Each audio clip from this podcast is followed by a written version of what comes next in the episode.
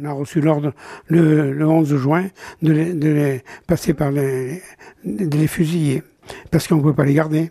On n'avait pas de structure. Et puis à ce moment-là, euh, les Allemands étaient encore euh, occupés bien le terrain. On leur a fait creuser leur trou d'abord. Et puis après, on nous a fusillés.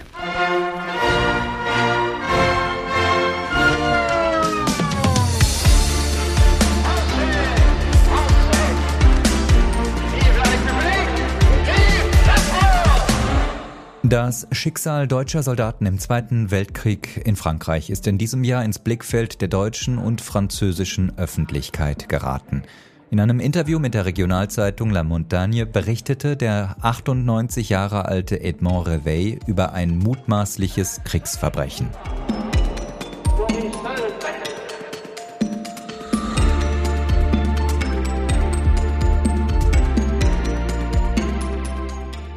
Am 11. Juni 1944 hat die Partisanengruppe um Edmond Reveil den Befehl erhalten, 47 deutsche Wehrmachtssoldaten zu exekutieren. Folge 52 von Frankophil über die Aufarbeitung der Resistance-Vergangenheit in Frankreich und die Suche nach den sterblichen Überresten der Soldaten.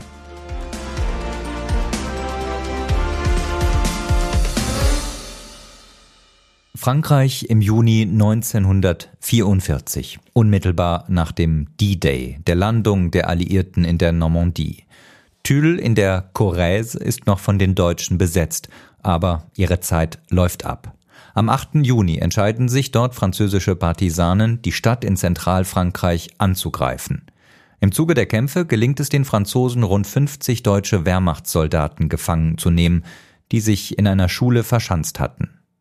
Jahrzehntelang galt das Schicksal dieser Resistance-Gefangenen offiziell als ungeklärt. Doch in diesem Frühjahr entscheidet sich einer der damals Beteiligten, Edmond Reveil, darüber zu reden.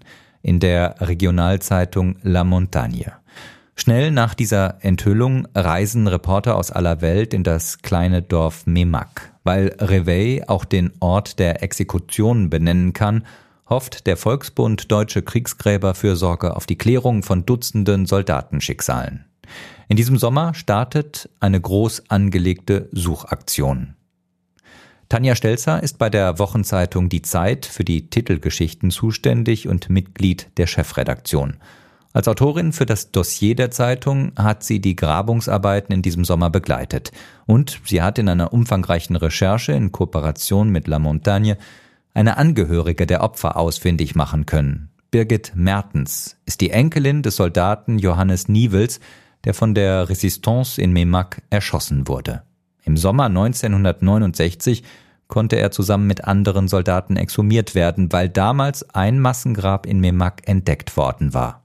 Das Schicksal dutzender weiterer deutscher Soldaten in einem zweiten Massengrab blieb aber weiter ungeklärt. Tanja Stelzer ist zu Gast bei uns im Podcast. Frau Stelzer, wie haben Sie die Stimmung in Memak erlebt, als Sie dort vor einigen Wochen recherchiert haben?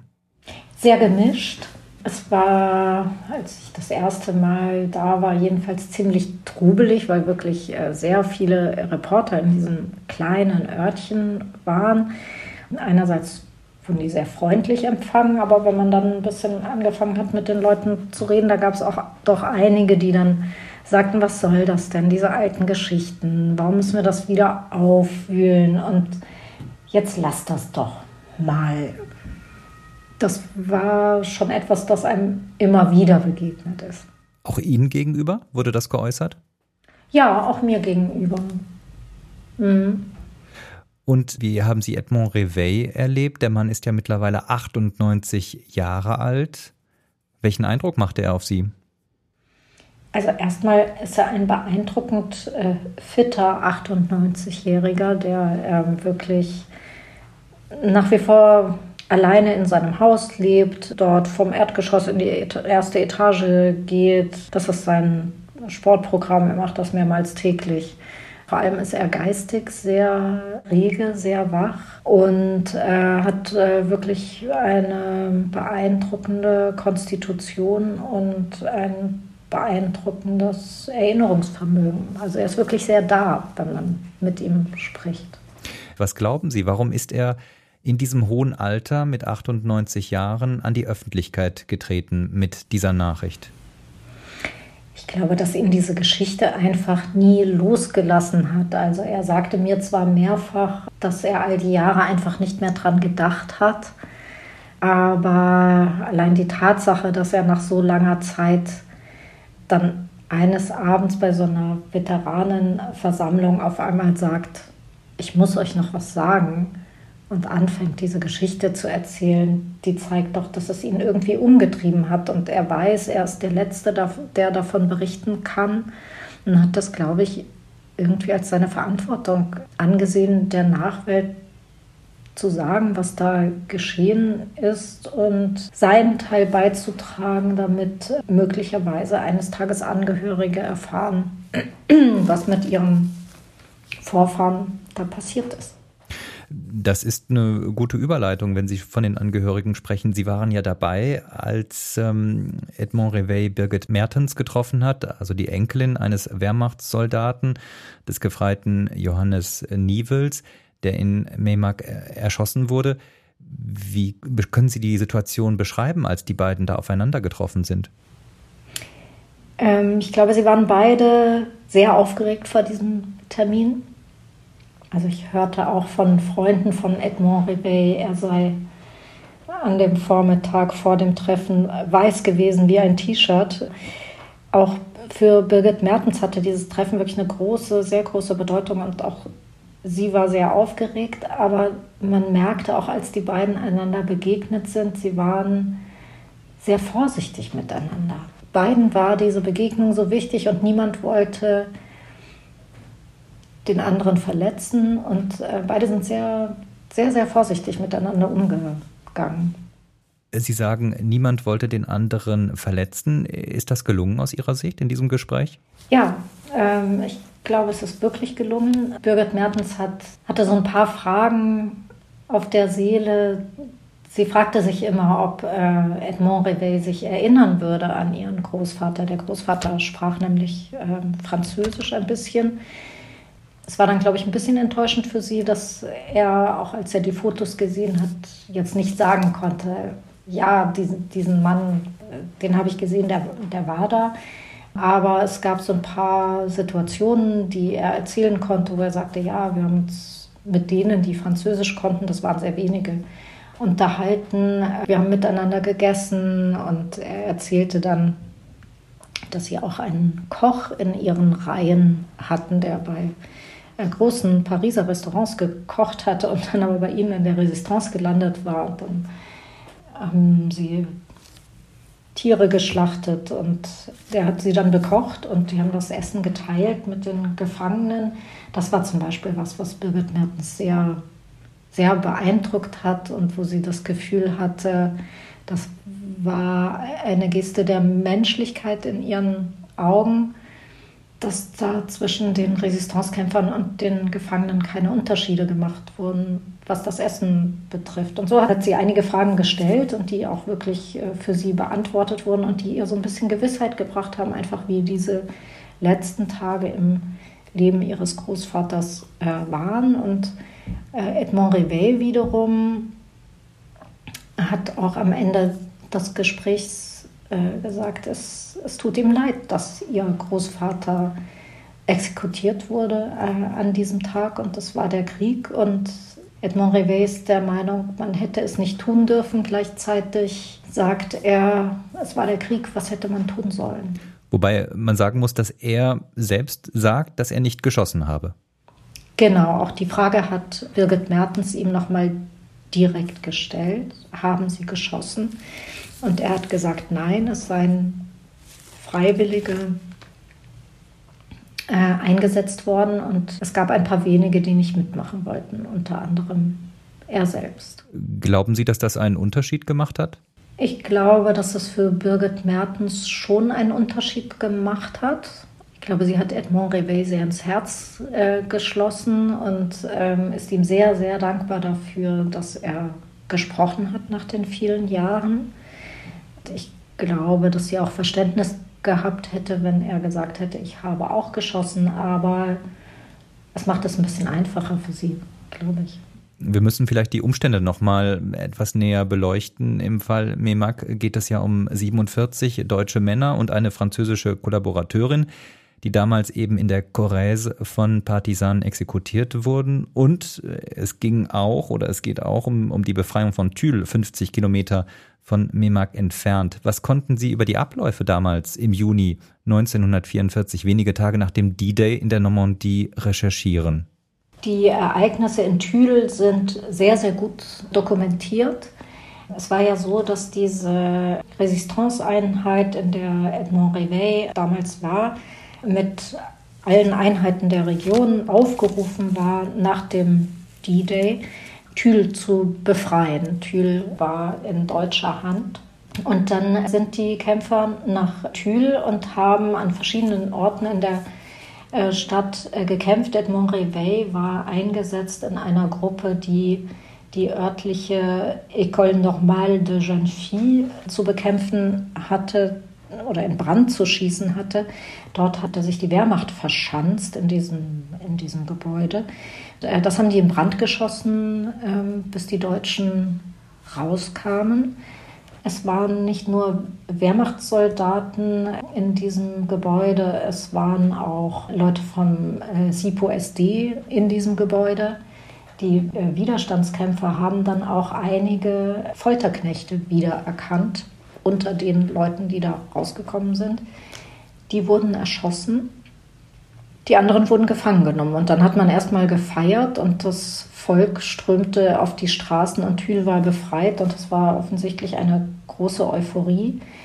Bis dann wenig später die Nachricht kam, dass sich eine SS-Division der Stadt nähert und ähm, die Stadt zurückerobern will. Und daraufhin wurde angeordnet, dass die Resistancekämpfer sofort abhauen sollen und die Gefangenen mitnehmen sollen.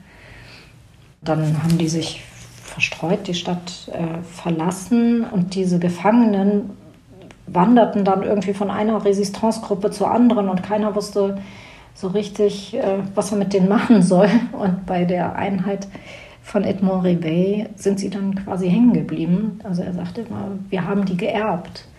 Und dann waren sie unterwegs mit diesen, mit diesen Gefangenen und haben ein Quartier gesucht und mussten irgendwo unterkommen. Und das war gar nicht so einfach, weil erstens waren die Resistancekämpfer nicht überall so wohl gelitten.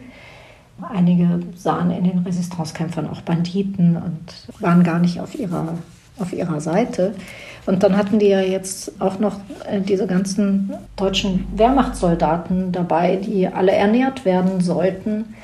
Das waren zu dem Zeitpunkt 54 äh, Gefangene plus die etwa 30 Resistancekämpfer, also ziemlich viele Leute. Und für die galt es, eine Unterkunft zu finden. Und da sind sie von Bauernhof zu Bauernhof gezogen und hatten größte, größte Schwierigkeiten, bis sie schließlich in äh, einem kleinen Weiler, der heißt Anco, bei Memak untergekommen sind und in einer Scheune gelandet sind. Das war die letzte Station. Und äh, vielleicht noch mal kurz äh, zur Einordnung. Sie sagen, 54 Wehrmachtssoldaten sind da durch die Nacht marschiert. Rund 30 äh, Resistancekämpfer haben sie bewacht. Vorher bei diesem Angriff oder bei diesen Kämpfen um die Schule sind 49 äh, deutsche Soldaten ums Leben gekommen. Und Sie schreiben, äh, diese Gruppe von 54 Soldaten, das waren vor allem ältere Soldaten. Ja, die meisten gehörten zu einem äh, Sicherungsregiment ähm, das heißt, die waren eingesetzt, um äh, Thül zu halten. Mm, das heißt, das waren keine, das waren keine Frontkämpfer. Die jungen Fitten hat man anderswo eingesetzt. Da waren viele etwas ältere Familienväter, nicht ausschließlich, es gab auch ein paar jüngere, aber der Großteil waren etwas ältere Leute. Edmond Reveil erinnert sich, also auf ihn machten sie nicht den Eindruck von jungen Fanatikern. Also er sagte zu mir, nein, nein, die Fanatiker, das waren ja die Jungen. Diese Soldaten mh, hm, wirkten auf ihn relativ, tja, wie soll ich das sagen, also nicht fanatisiert. Das war sein Eindruck. Ob der richtig war, ist natürlich eine andere Sache. Und Sie wurden dann nach den Worten von Edmond Reveil erschossen, weil sie, ähm, weil man Probleme hatte, sie zu versorgen, sie zu ernähren. Genau. Noch dazu wäre es aber so gewesen, also angenommen, sie hätten sie jetzt freigelassen oder so irgendwas. Das wäre natürlich eine große Gefahr gewesen für die umliegenden Bauernhöfe, für die Bevölkerung. Und natürlich kannten diese Gefangenen jetzt auch die Verstecke der Resistance und äh, sie wussten, wer die Resistance unterstützt hat und hätten die Gefangenen, wären sie freigelassen worden und hätten dieses Wissen weitergegeben, wäre das natürlich sehr gefährlich gewesen. Also war das ein großes Dilemma eigentlich, was man, was man mit diesen Männern machen soll. Welche Rolle spielt in diesem Zusammenhang, dass es äh, ja wenige Tage zuvor ähm, in Thül Deportationen gegeben hat nach Deutschland? Von den Ereignissen in Thül, das, wofür Thül historisch bekannt ist, ist ja ein fürchterliches Verbrechen an der Zivilbevölkerung dort. Ähm, das geschah aber, nachdem diese Resistancekämpfer ähm, schon weg waren, eben jene SS-Division, äh, die da unterwegs war, vor der sie geflüchtet sind, ist dann in Thül eingefallen, die SS-Division Das Reich. Da wurden 99, also die männliche Bevölkerung von Thül wurde zusammengetrieben, 99 äh, Männer wurden selektiert und ähm, wurden erhängt an den Laternen, an den Balkonen, an, an den Bäumen der Stadt. 103 weitere, wenn ich die Zahl jetzt richtig im Kopf habe, wurden deportiert äh, nach Dachau, von denen ist ein Großteil gestorben. Das ist ein Ereignis, das Thül fürchterlich traumatisiert hat zumal es dann noch Verhandlungen gegeben hatte, wer vielleicht doch freigelassen werden könnte und wer dann stattdessen ermordet wurde. Es war ein, ein grauenhaftes Ereignis. Das fand aber alles statt, während die Resistancekämpfer rund um Edmond Reveil und diese Gefangenen unterwegs waren. Er sagt, sie haben davon nichts gewusst, sie haben davon erst später erfahren. Nun liegt das alles ja sehr, sehr lange mittlerweile zurück. Trotzdem sagen Sie, ist das, ist diese Geschichte sogar im Stadtbild von Thül heute noch zu erkennen, unter anderem an abgeschlagenen Balkonen, die nicht mehr da sind. Ja, das war ganz beeindruckend. Das hat eine Frau, die mir Thül ähm, gezeigt hat, die dort aufgewachsen ist und sich historisch auch sehr gut auskennt in dem Ort, Darauf hat sie mich hingewiesen und sie sagte, gucken Sie mal um sich, hier stehen fast keine Häuser mit Balkonen. Die hatten früher alle Balkone. Man hat äh, viele Balkone abgeschlagen oder hat, als man Häuser saniert hat, wieder aufgebaut hat nach dem äh, Krieg, hat man sie ohne Balkone gebaut. Weil man diesen Anblick der Balkone, an denen die Väter und Söhne der Stadt aufgehängt waren, nicht mehr ertragen mochte. Jetzt ist diese Geschichte um Thül, aber natürlich vor allem die Exekutionen von Memak in die Öffentlichkeit, in die Weltöffentlichkeit getragen worden durch ein Interview, das Edmond Reveil der Lokalzeitung oder Regionalzeitung gegeben hat in diesem Frühjahr. Aber er hatte eigentlich ja schon ähm, die lokale Prominenz, die Lokalpolitiker im März 2019 informiert. Ja, und zwar ähm, hat er tatsächlich bei einer bei der Jahreshauptversammlung seines Veteranenvereins, wo dann irgendwie der Kassenwart Bericht erstattet hat und was man da halt alles so gemacht über die über die Aktivitäten der Vergangenheit wurde berichtet und das Programm des nächsten Jahres wurde vorgestellt. Und dann war das irgendwie quasi schon zu Ende und dann sagt er, er ist der Ehrenpräsident dieses Veteranenvereins und dann sagt er, ich muss euch noch etwas sagen und hat von diesen Ereignissen sehr kurz an dem Abend, aber hat davon berichtet. Man muss dazu auch sagen, es wurde nicht geredet über diese Ereignisse, aber der älteren Bevölkerung von Memak sind sie sehr wohl äh, bekannt gewesen und es gibt auch einige historische Dokumente, in denen die Ereignisse äh, von Memak erwähnt sind. Also es ist nicht so, dass überhaupt niemand jemals gewusst hat, dass es diese Exekutionen gegeben hat. Aber es wurde nicht darüber gesprochen und Edmond Reveil hat etwas einigermaßen Unerhörtes getan, indem man das angesprochen hat. Es gab auch nach den Exekutionen im äh, Juni 1944 die Verabredung der Widerstandskämpfer, nicht mehr darüber zu reden. Und da hat er gesagt, so, ich bin der, ich bin der Letzte, ich spreche nur noch für mich. Ähm, ich spreche jetzt darüber. Und fühlte sich nicht mehr an diese Abmachung gebunden. Genau. Sie sagen, äh, im Dorf war das eigentlich ein offenes Geheimnis, ähm, vor allem vielleicht auch deswegen, weil im Herbst 1969 äh, schon einmal deutsche Wehrmachtssoldaten dort exhumiert worden waren. Man hatte die Überreste äh, von elf Soldaten in einem Massengrab gefunden, auch ein, ein, ein, Grab von dieser Exekution. Ähm, doch Informationen darüber gab es oder haben Sie nicht finden konnten in den französischen Archiven. Hat Sie das überrascht? Wurde das irgendwie verschwiegen in, in Frankreich? Also das ist äußerst rätselhaft. Auch die französischen Behörden äh, rätseln darüber und sagen immer wieder, es ist ja komplett unvorstellbar, dass der deutsche Volksbund Deutsche Kriegsgräberfürsorge da in, in, in Frankreich irgendwelche äh, Gebeine exhumiert und die französischen Behörden nichts davon gewusst hätten. Es brauchte natürlich eine Genehmigung, das zu tun. Umso unverständlicher ist es, dass äh, in den ganzen Archiven auf lokaler Ebene, auf Departementebene, es gibt keinerlei Aufzeichnungen über diese erste Exhumierung. Was es gibt, sind Aufzeichnungen des Volksbunds in Deutschland. Da gibt es aber auch eine Besonderheit, die haben immer, wenn die Gebeine exhumieren, dann legen die so Karteikarten an für jede Person. Äh, da zeichnen sie genau ein, welche Knochen sie gefunden haben, wie der Zahnstatus war, wo Verletzungen erkennbar sind und, und so weiter. Und auf der Rückseite dieser, ich sag mal, Karteikarte da wird normalerweise eine Skizze gemacht und äh, da sieht man dann, wo diese Exhumierung stattgefunden hat. Und das fehlt in diesem Fall.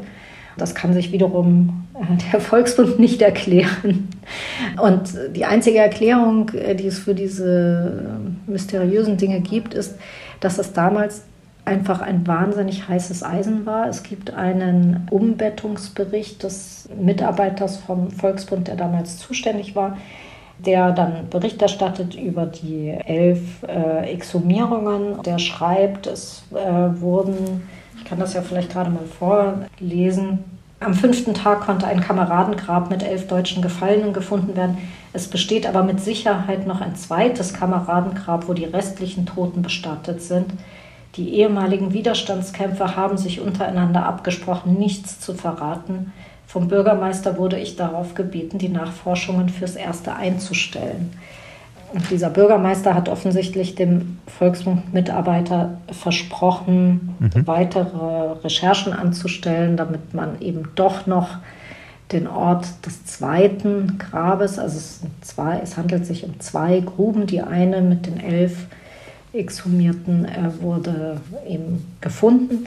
Aber die zweite Grube, die ein kleines Stück entfernt äh, liegt, noch nicht. Und dieser Bürgermeister damals hat dann versprochen, äh, weitere Informationen einzuholen. Und es ist aber nichts weiter geschehen in der Angelegenheit diese Exhumierung fand halt im Sommer bzw. Herbst 1969 äh, statt. Das war die Zeit, als de Gaulle noch gelebt hat, der Held des Widerstands in Frankreich. Glauben Sie, das hängt auch damit zusammen, mit diesem Mythos des Widerstands, dass der nicht befleckt werden sollte. Es hat ja dann tatsächlich bis 1995, bis zu Präsident Chirac gedauert, bis Frankreich eine Mitverantwortung für die Deportation von Juden ähm, eingestanden hat. Ja, das glaube ich auf alle Fälle, dass es damit zu tun hat. Also einmal die Geschichte der Resistance ist sehr kompliziert in Frankreich das französische Verhältnis zur Resistance ist kompliziert. Noch dazu waren damals natürlich auch diejenigen, die überlebt hatten, die waren ja alle noch da. Der Krieg war einfach noch nicht so wahnsinnig lange her. Das war alles noch sehr, sehr frisch. Und ich glaube, damals war es nicht möglich, daran zu rühren. Und selbst wenn man heute mm, mit den Leuten vor Ort spricht, also einmal gibt es natürlich diejenigen, die nicht wollen, dass der Ruhm der Resistance geschmälert wird, die, sie, die diese Resistancekämpfer sehr in, in Ehren halten.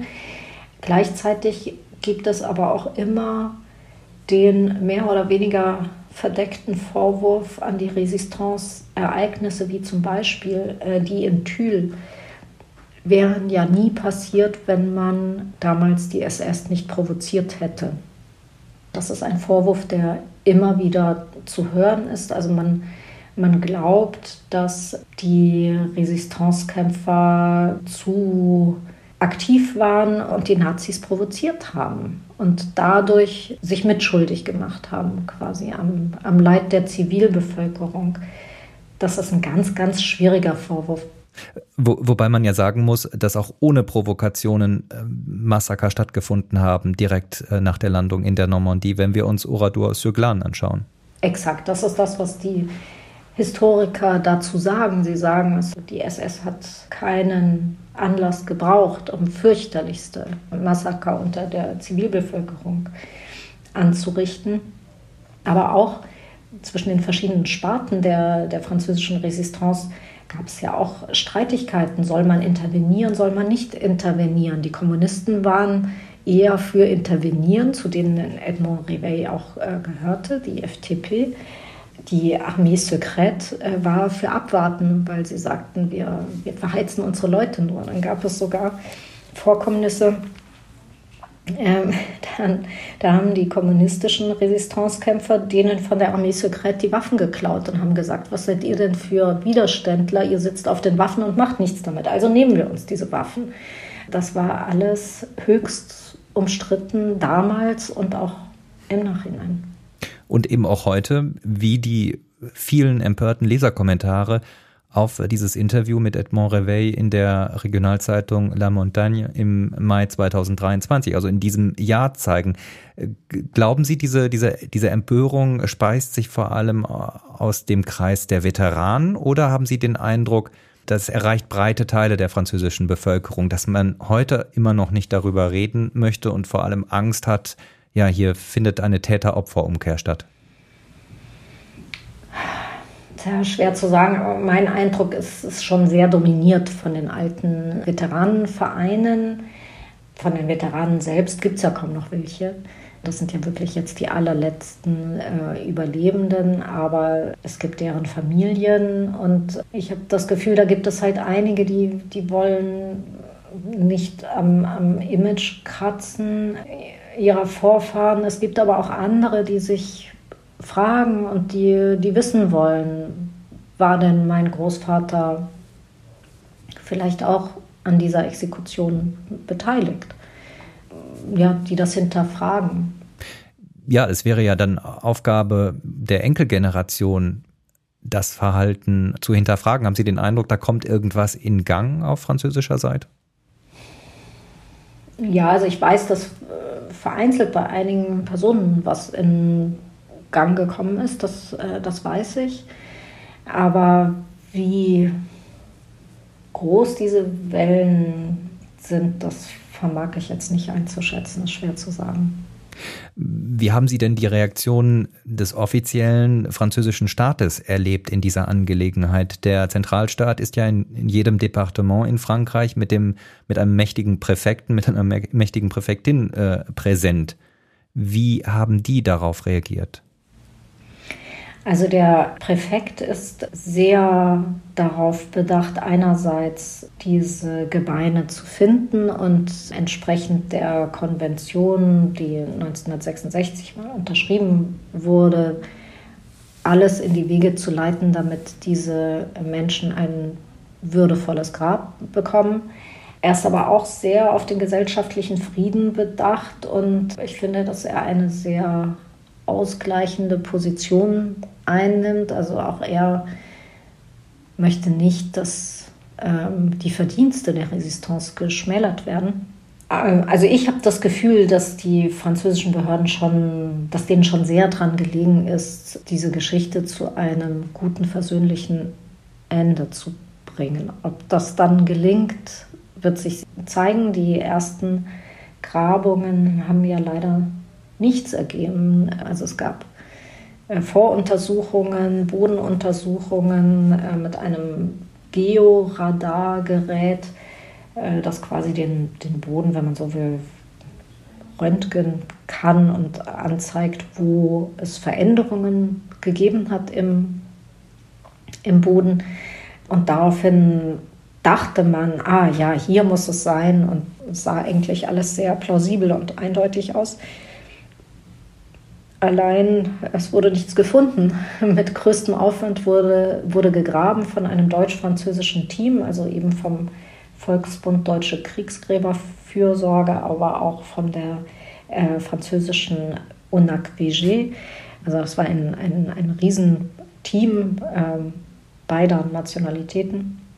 Man hat nichts gefunden, war sehr, sehr erstaunt, dass man nichts gefunden hat. Und jetzt wird nach weiteren Hinweisen gesucht und nochmal nach Augenzeugen gesucht und nochmal mit anderen Gerätschaften, die wieder auf andere Weise den Boden durchleuchten sollen. Archive wurden nochmal durchpflügt. Jetzt wird man sehen, ob man demnächst vielleicht genug hat für eine zweite Suchaktion oder dritte vielmehr, wenn man jetzt die erste Exhumierung mitrechnet. Wie zuversichtlich sind die Fachleute aus Ihrer Sicht, die Sie dort vor Ort getroffen haben? Ich glaube, sie sind ein bisschen ernüchtert, ehrlich gesagt, weil äh, sie sich doch eigentlich ziemlich sicher waren, dass sie etwas finden würden. Also der Volksbund sagte mir auch immer wieder, wir haben auch immer Fälle, wo wir nichts finden. Also die, die sind natürlich Realisten und haben viel Erfahrung auf dem Gebiet. Äh, trotzdem dachte man eigentlich bei den vielen Informationen, die man hatte, also es gab einen, einen Augenzeugen äh, der ersten Exhumierung von 1969, jemanden, der ganz in der Nähe auf einem Bauernhof äh, heute noch lebt und als Schulkind damals neugierig beobachtet hat, wie man da die sterblichen Überreste der deutschen Soldaten aus, äh, aus einer Grube gezogen hat. Und er sagte, ich weiß, wo das ist und so weiter. Aber es hat sich wahnsinnig viel verändert in dieser Gegend. Die Landschaft ist komplett verändert. Früher war das alles so eine Heidelandschaft mit so einzelnen Bäumen. Heute sind das Douglasienwälder. Die Wege laufen nicht mehr genau da lang, wo sie früher lang gelaufen sind. Und da hat sich doch einfach sehr, sehr viel verändert in dieser langen Zeit.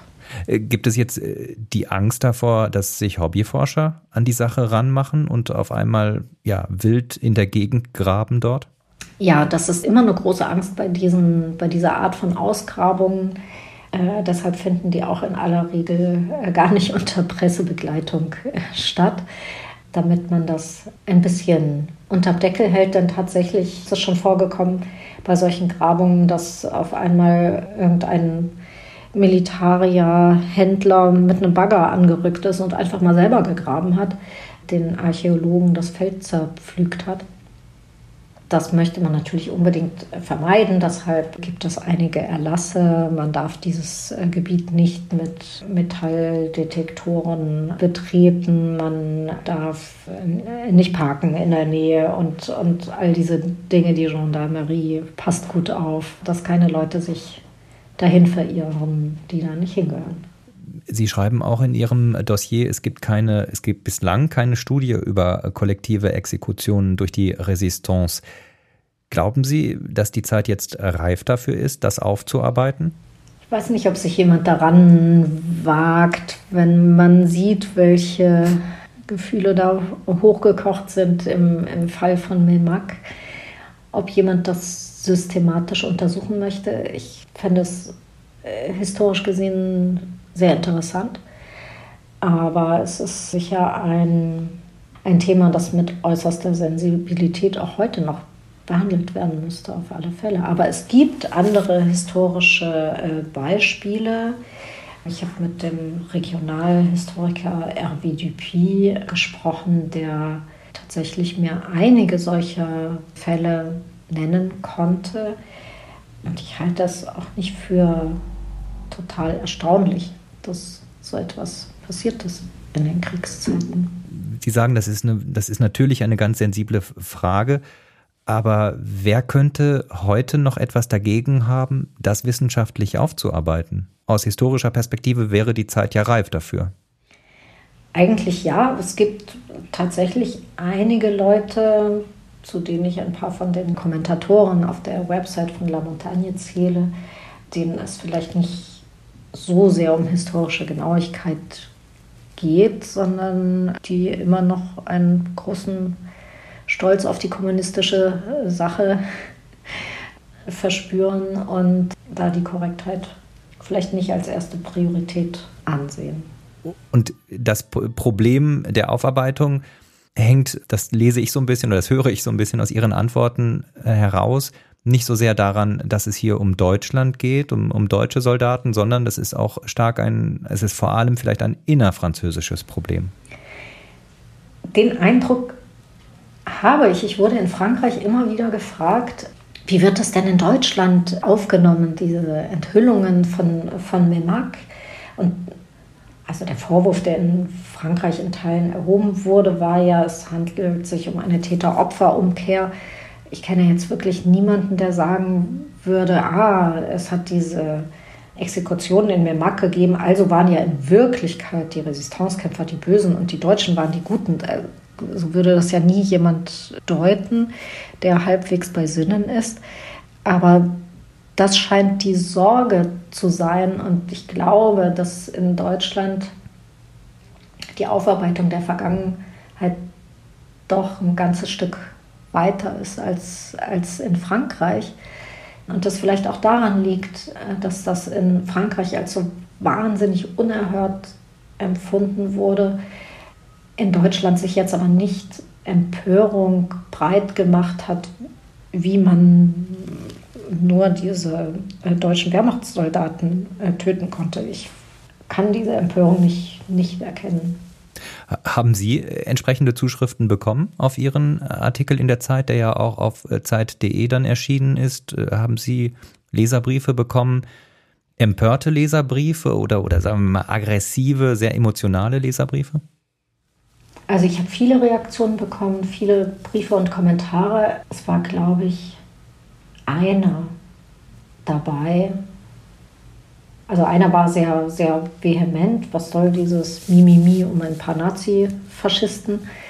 Der allergrößte Teil war von Leuten, die beeindruckt waren von der, von der Geschichte, von dem Mut von Edmond Reveil über diese Ereignisse zu sprechen und von der Freude darüber, dass, äh, dass heute so ein versöhnliches äh, Treffen zwischen ihm und der Enkelin eines Opfers, das war ja einer dieser elf Exhumierten, dass das möglich ist. Das war eigentlich die Hauptreaktion, die ich bekommen habe. Jetzt feiern wir oder haben wir in diesem Jahr 60 Jahre Élysée-Vertrag gefeiert. Die deutsch-französischen Beziehungen gelten als etwas ganz, ganz Besonderes in Europa. Was haben Sie über den Zustand der deutsch-französischen Beziehungen äh, an der Basis, kann man ja fast sagen, gelernt im Zuge dieser Recherchen? Also ich habe tatsächlich, war ich sehr, sehr beeindruckt von der äh, Begegnung von äh, Birgit Mertens, äh, dieser Enkeltochter dieses Wehrmachtssoldaten, die ihren Großvater nie gekannt hat, aber ihr Leben lang sich mit dem beschäftigt hat und einfach mehr über ihn erfahren wollte. Und also zwischen ihr und, und diesem Resistancekämpfer und also wenn man das dann wirklich so konkret erfährt, was damals in diesem Ort alles passiert ist, und man sitzt da acht Jahrzehnte später und Edmond Reveil fallen einige Tränen auf die Tischdecke seines Esstischs und, ähm, und die sind so fürsorglich miteinander, die beiden. Dann denke ich, was für eine großartige Leistung nach diesem Krieg dieses Projekt der deutsch-französischen Freundschaft ins Leben zu rufen. Das haben wir eigentlich ziemlich vergessen. Heute ist die deutsch-französische Freundschaft ist ja auch so ein bisschen einge, eingerostet und man schlägt natürlich die Brücke auch zu den Kriegen, die die Welt heute durcheinander schütteln und denkt sich, meine Güte, wie lange wird das brauchen, um das zu verarbeiten und was muss geschehen, wenn das Kämpfen irgendwann vorbei ist, damit irgendwie der Grundstein mal gelegt wird, damit Leute so beieinander sitzen können, eines sehr fernen Tages.